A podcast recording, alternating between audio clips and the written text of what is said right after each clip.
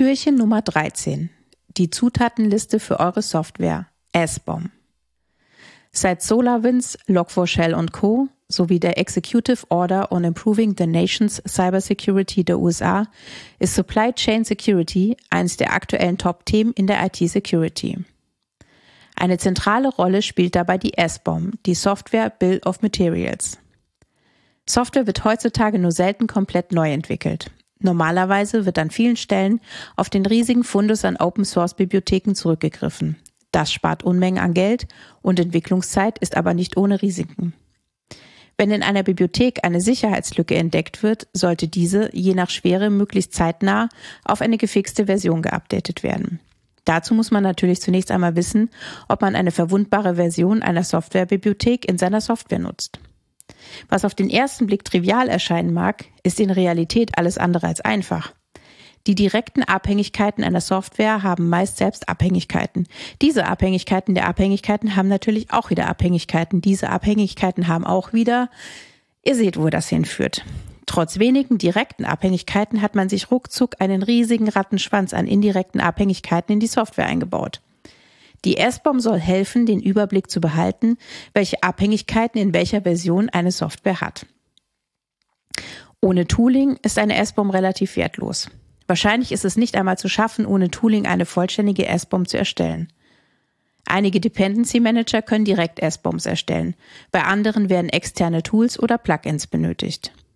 Die in der S-Bomb aufgeführten Komponenten können dann daraufhin geprüft werden, ob es bekannte Sicherheitslücken gibt.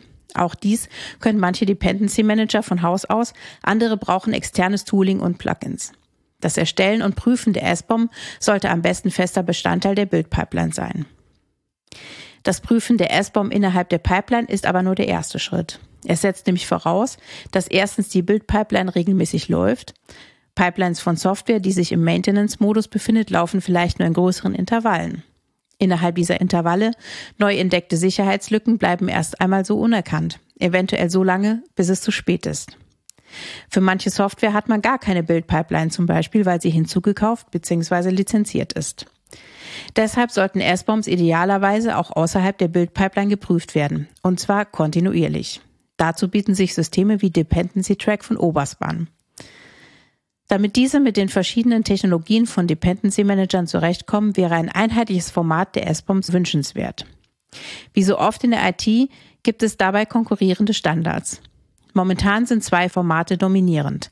Cyclone DX von der OWASP und SPDX, ein ISO-Standard unter der Ägide der Linux Foundation.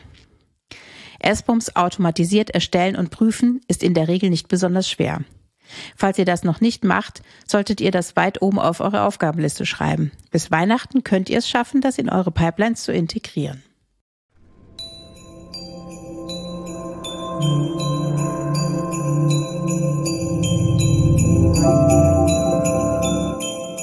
Ho, ho, ho. 616